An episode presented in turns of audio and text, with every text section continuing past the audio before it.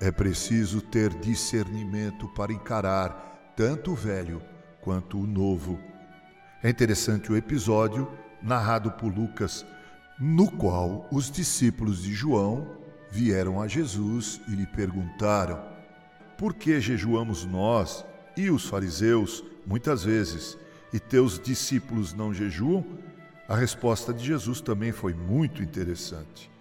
Podem acaso estar tristes, disse o Mestre, os convidados para o casamento enquanto o noivo está com eles? Disse Jesus: Dias virão, contudo, em que lhe será tirado o noivo, e nesses dias hão de jejuar. Ninguém põe remendo de pano novo em vestido velho, porque o remendo tira parte do vestido e fica maior a rotura. Nem se põe vinho novo em odres velhos. Do contrário, rompem-se os odres, derrama-se o vinho e os odres se perdem. Mas põe-se vinho novo em odres novos e ambos se conservam. É preciso encarar o novo com otimismo, com crítica e com base nas Escrituras. Não temos que temer o novo, mas criticá-lo com base na palavra de Deus. Vocês já imaginaram um cirurgião cardiovascular deixando de utilizar os modernos aparelhos que o auxiliam na cirurgia de transplantes de coração, ou mesmo de implantação de pontes de safena, estentes, mamária, ou mesmo em uma angioplastia?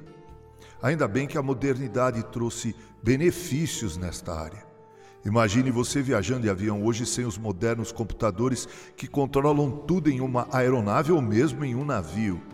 Em quase todas as áreas da vida, a moderna tecnologia tem nos oferecido benefícios sem, sem conta. Fique atento a isso. É preciso estar atento aos tempos e às épocas.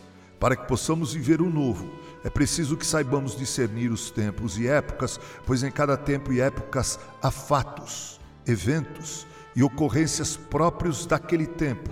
E não observar isso é andar na contramão da história. Tem gente perdendo o trem da história e cheirando a naftalina simplesmente porque radicaliza e preconceitua o que é novo. Nada há mais de velho do que o pecado, prezado leitor.